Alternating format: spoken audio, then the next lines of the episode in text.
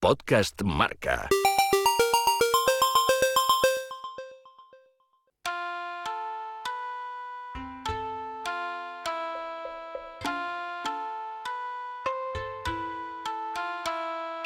Carlos Llavador consiguió el pasado fin de semana la medalla de oro en la Copa del Mundo de Florete, celebrada en el Cairo. Egipto fue testigo de una nueva hazaña del tirador madrileño que en 2018 lograba en China un bronce mundialista tras una década de sequía para la esgrima española. Con su victoria, acaricia con la punta de los dedos su billete para Tokio, devolviendo a nuestra esgrima a los Juegos 12 años después del bronce de Pirri en espada en Pekín 2008. La esgrima fue incluida en el programa olímpico en 1986. Italia es el país más laureado con 125 medallas, 49 de ellas bañadas en oro y precisamente allí, en Frascati, a 20 kilómetros de Roma, entrena y vive junto a los mejores del mundo el protagonista de esta quinta entrega de nuestra marca olímpica.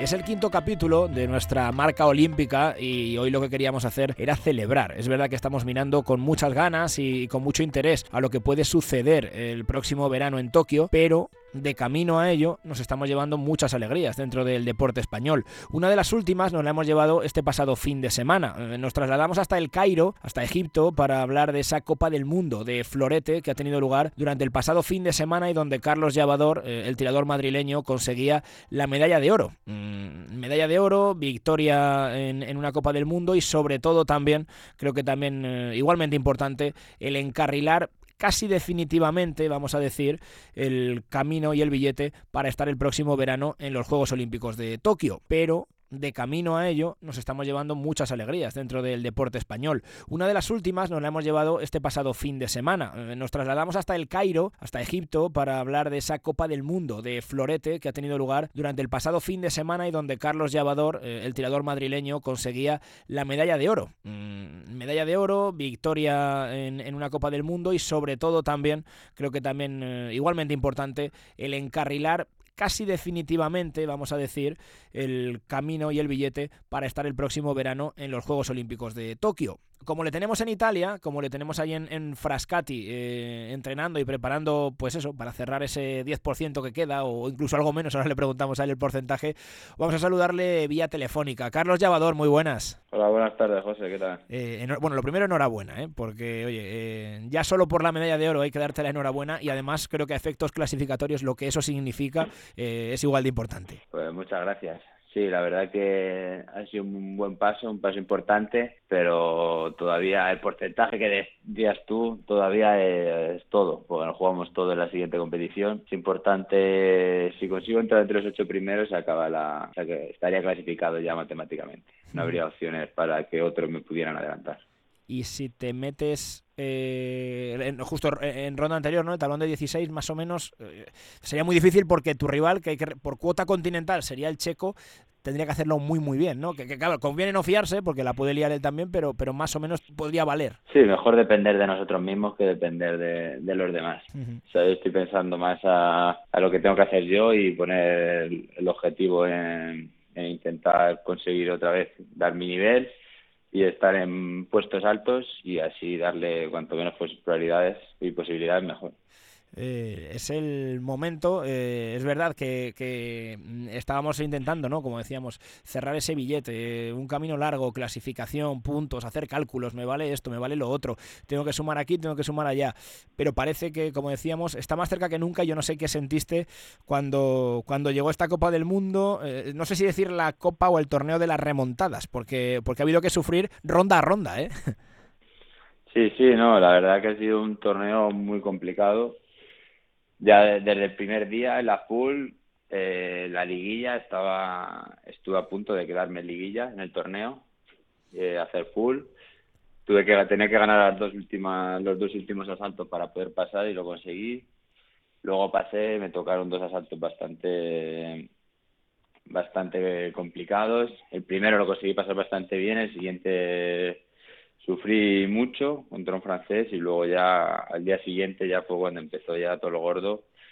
Y, a sufrir y a intentar llegar lo más lejos posible porque sabía que cuanto más puntos pudiese rascar más, más distancia luego podía conseguir con, respecto a los otros dos tiradores que están detrás, que son el checo y, el polaco. Eh, claro, todo lo gordo, como tú decías, eh, significa que te has cargado, si no me salen a mismo las cuentas, a tres top ten, ¿no? Eh, en este, en este campeonato. A, Casara, el italiano, a Masialas y a Imboden, ¿no? Sí. Luego también el ruso Zerevchenko fue campeón del mundo en, 2000, en 2015, si no recuerdo mal no está mal, ¿no? Sí, eh, sí, eh, sí, sí, no, era, hemos tenido de los peores caminos que podíamos tener, pero bueno. Al final ahí hay que intentar, da igual el que sea, todos te pongan ahí con todos puedes perder. Así que hay que intentar tirar bien y, y luchar por lo que uno quiere. Es de los momentos más complicados, ¿no? Cuando hablamos ahí de, un asalto, quedan, eh, pues no lo sé, segundos, cuestión de segundos. Puede cambiar mucho, ¿no? En el, mundo del florete, o vamos, en la espada, en el sable, puede cambiar en cuestión de, segundos, darle la vuelta a, un resultado, pero es verdad que también hay que saber manejarse, porque eh, tienes que tener sangre fría, ya, no digo no dar, eh, no tirar la toalla, evidentemente, eso cualquier deportista, ¿no? Pero hay gente que se sabe manejar un, poco mejor en esas situaciones y otros que se les atragantan o les puede la presión, ¿no? De si vas ganando, mantener la renta, o si, ¿sabes? Si, si, ves que el rival te está remontando, el venirte un poco abajo. Sí, sí, está claro que la verdad que en esos momentos son de mucha tensión, mucha presión, pero al final, lo que te he dicho, sí hay que apostárselo a jugársela de una forma y cuando lo haces hay que hacerlo con el 100% de confianza. Yo ya cuando iba 14-8 eh, dije, pues me la voy a jugar a esto y empecé ahí y una vez que conseguí meter tocos así, pues ya intenté aprovechar hasta que me dejase. Y el tío no consiguió cambiar, no consiguió salir del bucle y, lo, y lo tenía, había que aprovecharlo. Y al final pues conseguí robarle un asalto que tenía ya él encarriladísimo. Oye, ¿qué te, qué te, si ponemos en una balanza eh, la medalla de bronce en el Mundial de, hace un par de años o, o, una Copa del Mundo? No, el Mundial, sin duda. sí, sí, sí sobre todo porque al final el campeonato del mundo es el campeonato del mundo y es el que te hace ser bronce mundial. Esta, además, he estado hablando mucho con, con compañeros y demás que me han llamado. De momento no estoy disfrutando mucho este oro. O sea, estoy pensando demasiado en la competición que viene porque esta competición es súper importante, pero no podido, no puedo poner el, no puedo poner el broche final todavía, tengo que esperar. Entonces, eh, por un lado estoy muy contento y es increíble, pero por otro lado me hace pensar demasiado en la siguiente. Eh, tenemos tres semanas o, algo menos, ¿no? Para, para pensar en esa última cita, que es la que ya va a cerrar el ranking para ti. Sí, tres semanas. ¿Y qué piensas? Nada, no, ahora estoy, esta semana estoy dejándome todavía asimilándolo un poco y intentar otra vez focalizarme en, en mí, en, mi objetivo, e intentar buscar eh, mi forma de, tirar y, mis sensaciones y no intentar hacer muchos cálculos de qué tengo que hacer, si pasa esto, si no, eso ya se lo dejo a mi entrenador que, que, lo sabe. Eh, ¿Tú has ido contando puntos y todo esto durante todo el ciclo o al final se cuentan ahora y, antes no era tan importante porque era, es, por eso era muy, era muy complicado ¿no? el hecho de, ir sabiendo a tanta distancia? Más o menos lo sabes, pero sabes cómo está yendo. Yo una vez que he empezado esta temporada sabía que tenía que hacer dos buenos resultados para clasificarme. Justo empecé hice bien la primera compa del mundo después del Europeo Mundial, que había hecho 2.16, que no estaban increíbles, pero eran resultados que daban puntos. Eh, la primera Copa del Mundo conseguí meterme los ocho primeros, que fueron también 14 puntos que conseguí, que eran importantes, y yo sabía que, me, que tenía que dar al menos otro bombazo para si quería realmente clasificarme directamente. Este ha sido uno y ahora esperemos a ver qué pasa en la, última. Es en, Estados, Unidos, ¿no? Sí, sí, queda Estados Unidos, en Anaheim. Pero sí, yo estaba pensando, a, cuando estaba tirando, digo, yo tengo que ganar esto para sacar puntos y, cuanto más puntos, mejor, porque no me hay que arrepentir luego de que no haya conseguido pasar otra ronda y, por esa ronda no, no clasificar. Eh, oye, el, rival, ¿no? El, el, que te puede apartar o el que, bueno, con el que vas a pelear, ¿no? Para, para estar ahí, ahí metido en, en, el ranking, ¿no? Como, como clasificado. Eh, es checo, pero también entrena como tú, ¿no? Recordamos, hemos hablado contigo más veces, pero eh, entrenas en Italia, en Frascati, te marchaste ya hace, hace algunos años para allá y allí está, no sé si decir todo lo mejor de la, de la esgrima, en tu caso el florete mundial, pero sí gente de mucha calidad, ya no solo de Italia, que es uno de los de las grandes potencias o la gran potencia por historia y por tradición, pero, pero también está allí, ¿no? El, checo. Sí, el checo. La temporada pasada estuve entrenando en Inglaterra, en Londres, y este año decidió cambiarse un entrenador italiano y está entrenando con un entrenador italiano en, en Jesse. Entonces al final hemos entrenado juntos este año en concentraciones y demás y, nos conocemos bastante. Se llama Chupe, Chupnich o cómo se Chupenich, eso, Chupenich. Bueno, a ver si el nombre complicado, mucho más fácil, Llavador, para ponerlo ahí en, Tokio y demás, mucho más sencillo. Oye, eh, ahí en Frascati te, como decíamos, ¿no? Me imagino que, oye, el, cargarte nombres de entidad, el, ir ganando gente eh, del top 10 mundial y demás, eh, hay, hay, que ir infundiendo respeto también, ¿no? Aunque sean compañeros de entrenamiento de cada día, esto tiene que ser importante. Sí, sí, no, a ver, si encima lo mejor de esto es que cuando yo gané, los primeros que estaban ahí en la grada y vinieron a abrazarme fueron los, los italianos con los que entreno, mi entrenador y, y el que me acompaña en las competiciones, que al final pues es lo, es lo que más agradece. Que aunque seamos de gente de otro país y demás, al final de compartir entrenamientos y tantas horas de sacrificio juntos al final hace que, se cree un buen vínculo casi familiar. El español allí del grupo, ¿qué hace? Porque me imagino, por ejemplo, eh, si fuera espada y estuviera allí el Julen Pereira, sería el que, el que pusiera la música, eso no tengo ninguna duda. Carlos Llevador, ¿qué, hace allí en el, grupo? Carlos Llevador, uff, poca cosa, poca cosa. No, yo intento, yo siempre lo que me ha gustado a mí, trabajar, trabajar bien, eh, intentar dar trabajo al máximo y dar el 100% en cada entrenamiento y, ya está. Y la tortilla española pongo. Cuando hacemos cenas, soy el que hace la, tortilla con cebolla. ¿Eres buen cocinillas o qué? Siempre con cebolla. Lo bueno es que como aquí no tienen para comparar, pues yo hago mi tortilla de cebolla y queda, queda siempre bien. ¿sabes? Soy el mejor sí o sí, ¿no? claro, claro. Yo me la juego a la tortilla de cebolla que sé que no la, que sé que no la, la pueden comparar. Pero sí, la tortilla no se me da mal. Oye, lo de, me imagino, estar allí, eh, lo decíamos antes, ¿no? Ahí están, pues eso, los mejores del mundo, eh, eh, allí se vive la esgrima y es uno de los, para, para el medallero italiano, por ejemplo, cuando hablamos de, cómputo de medallas de cada país, pues yo no sé si Italia de la esgrima no cuentan con un 10-15% de las medallas que van a sacar en los Juegos, casi vienen de ahí, ¿no? En esas, en esas cálculos que se hacen antes de las quinielas, que se hacen antes de empezar los Juegos, ellos siempre tienen ahí un, bastión fuerte, tanto en eso como en el tiro olímpico y demás. ¿Tú eso lo notas allí, que, que la esgrima en Italia, eh, pues eso, pega fuerte y, tiene importancia. Sí, sí, sí. O sea, sobre todo por las estructuras que tienen, porque tienen mucha gente que tiene un sueldo, o sea, mucha gente profesional, tienen mucha gente, cuando vas a las concentraciones, eh, por concentración de 12 personas tienen seis entrenadores, tienen dos fisios, dos preparadores, tienen un médico, tienen un responsable de material, entonces al final es mucho, tienen un staff muy grande y, les, facilita muchísimo los, entrenamientos porque tienen las mejores condiciones y eso se nota luego. Eh, no sé si los japoneses van a recuperar ahí otra vez tirón perdido. Tuvieron el que fue el gran Ota, ¿no? Fue el que fue uno de los grandes de, del florete japonés. Y no sé si para los juegos también, porque van a estar en todas las disciplinas, van a estar ahí metidos. Yo no sé si, si también crees que va a, haber alguno ahí dando guerra en florete. Sí, Yuki Ota fue bronce olímpico y llegó a ser campeón del mundo. Y de momento los que están ahora también es verdad que son muy jóvenes, porque tienen entre 24 años, 23, 24. El equipo que tienen es un equipo que, que da mucha guerra, o sea, tiene un nivel muy alto. Cuando eran juniors fueron campeones del mundo por equipos y y a lo mejor a Tokio llegan un poco apurados, pero es un equipo que si consiguen alguna medalla no es, no es sorpresa tampoco. Eh, oye, que, a Tokio vamos sí o sí, ¿no? Con mascarilla, sin ella. No sé cómo estáis viviendo esto allí, porque, bueno, allí en Italia a ti no, te pilla tan cerca, ¿no? Recordamos que Frascati está muy cerca de Roma, pero, pero bueno, la psicosis crece, crece y crece.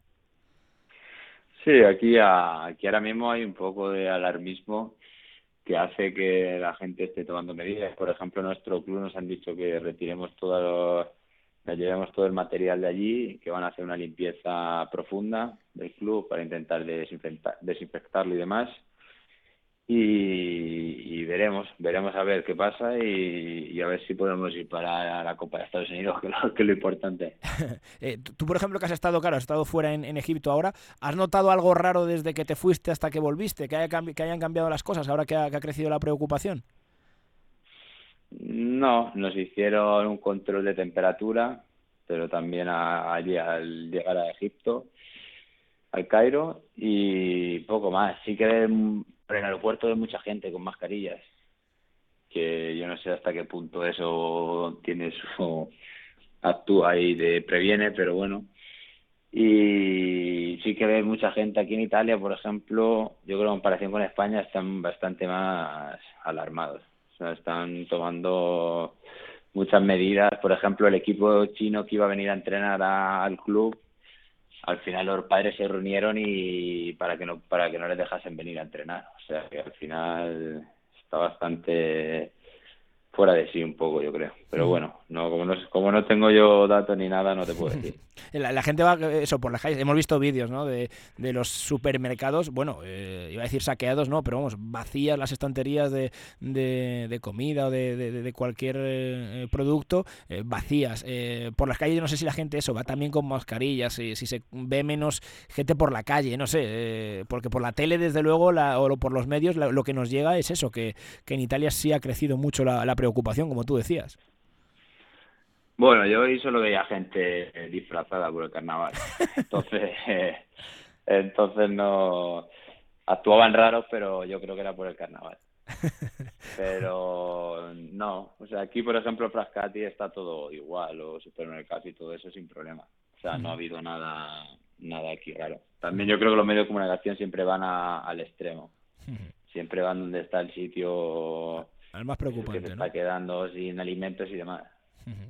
Eh, oye, y cuando se habla de, de, mm, eso, de, los juegos, ¿no? Propiamente dicho, que es lo que ahora nos, nos ocupa. El otro día hablábamos con eso, en el COE, en todo lo que está sucediendo con, con la organización para un deportista, ¿qué supondría? Porque claro, es que no es el que te cambien, yo qué sé, pues poner un año, o cambiar de fecha, o cambiar de lugar. Claro, es que mm, en muchos casos ya no hablo ni de clasificatorios, ni de, ni de todo esto, pero muchas veces el, mm, el proceso de cuatro años, el estado de forma de cada temporada, el estar bien día D, hora H, todo eso va condicionado a unos Juegos Olímpicos cuyo calendario se conoce desde hace mucho tiempo. Eh, ¿qué, podría cambiar a un deportista? Aunque yo soy de los que piensan que no va a pasar absolutamente nada, que se va a celebrar con toda normalidad los Juegos Olímpicos dentro de menos día de seis meses, pero bueno, que se va a disputar normal, pero ¿qué, podría cambiar? ¿Qué os provocaría a vosotros?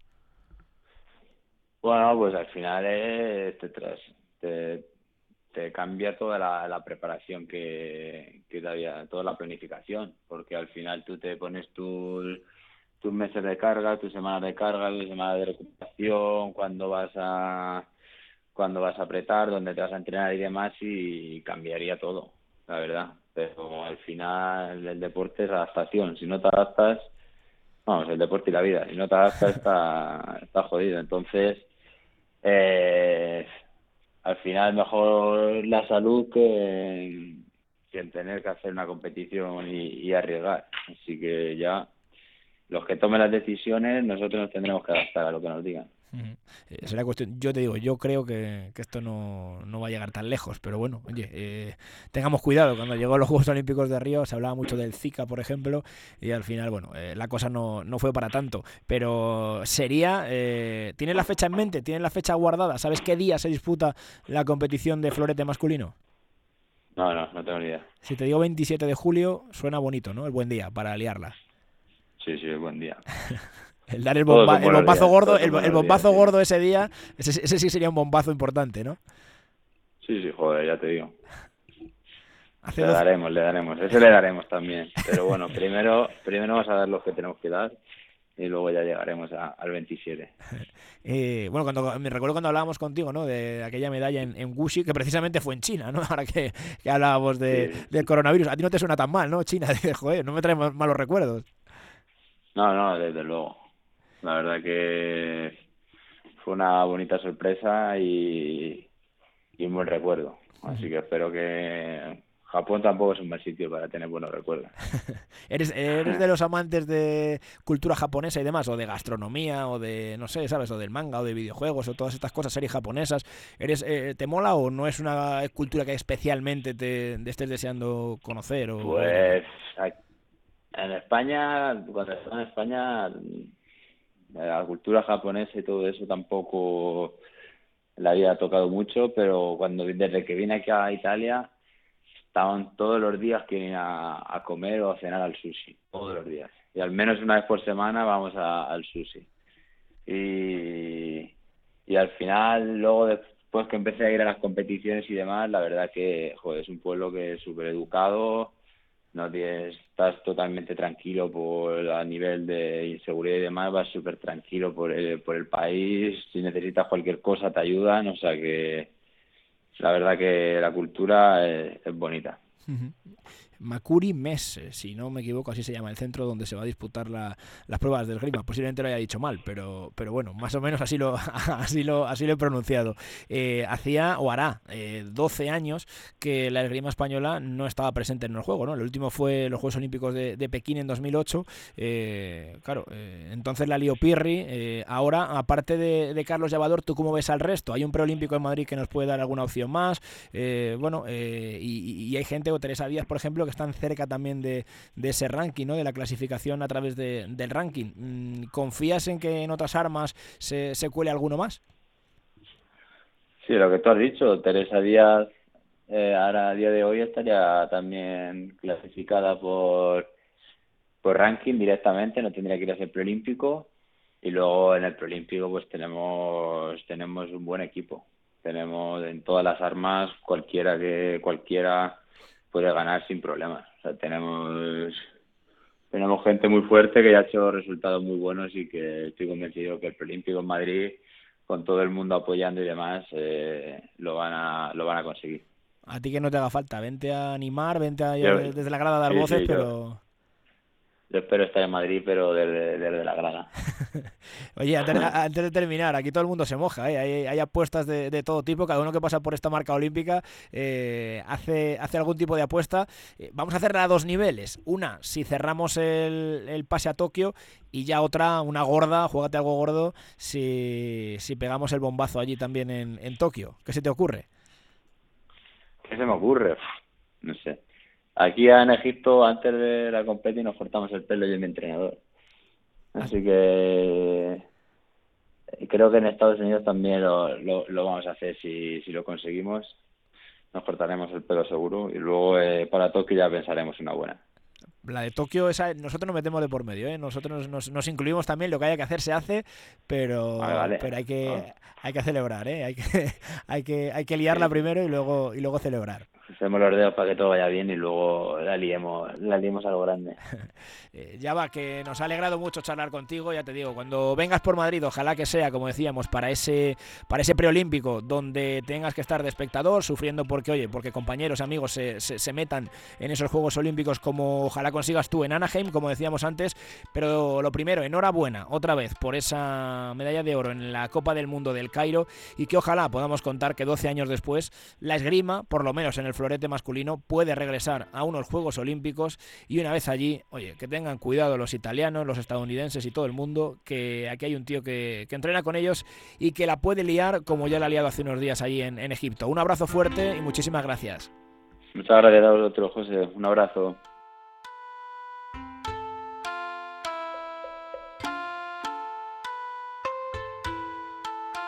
Podcast Marca.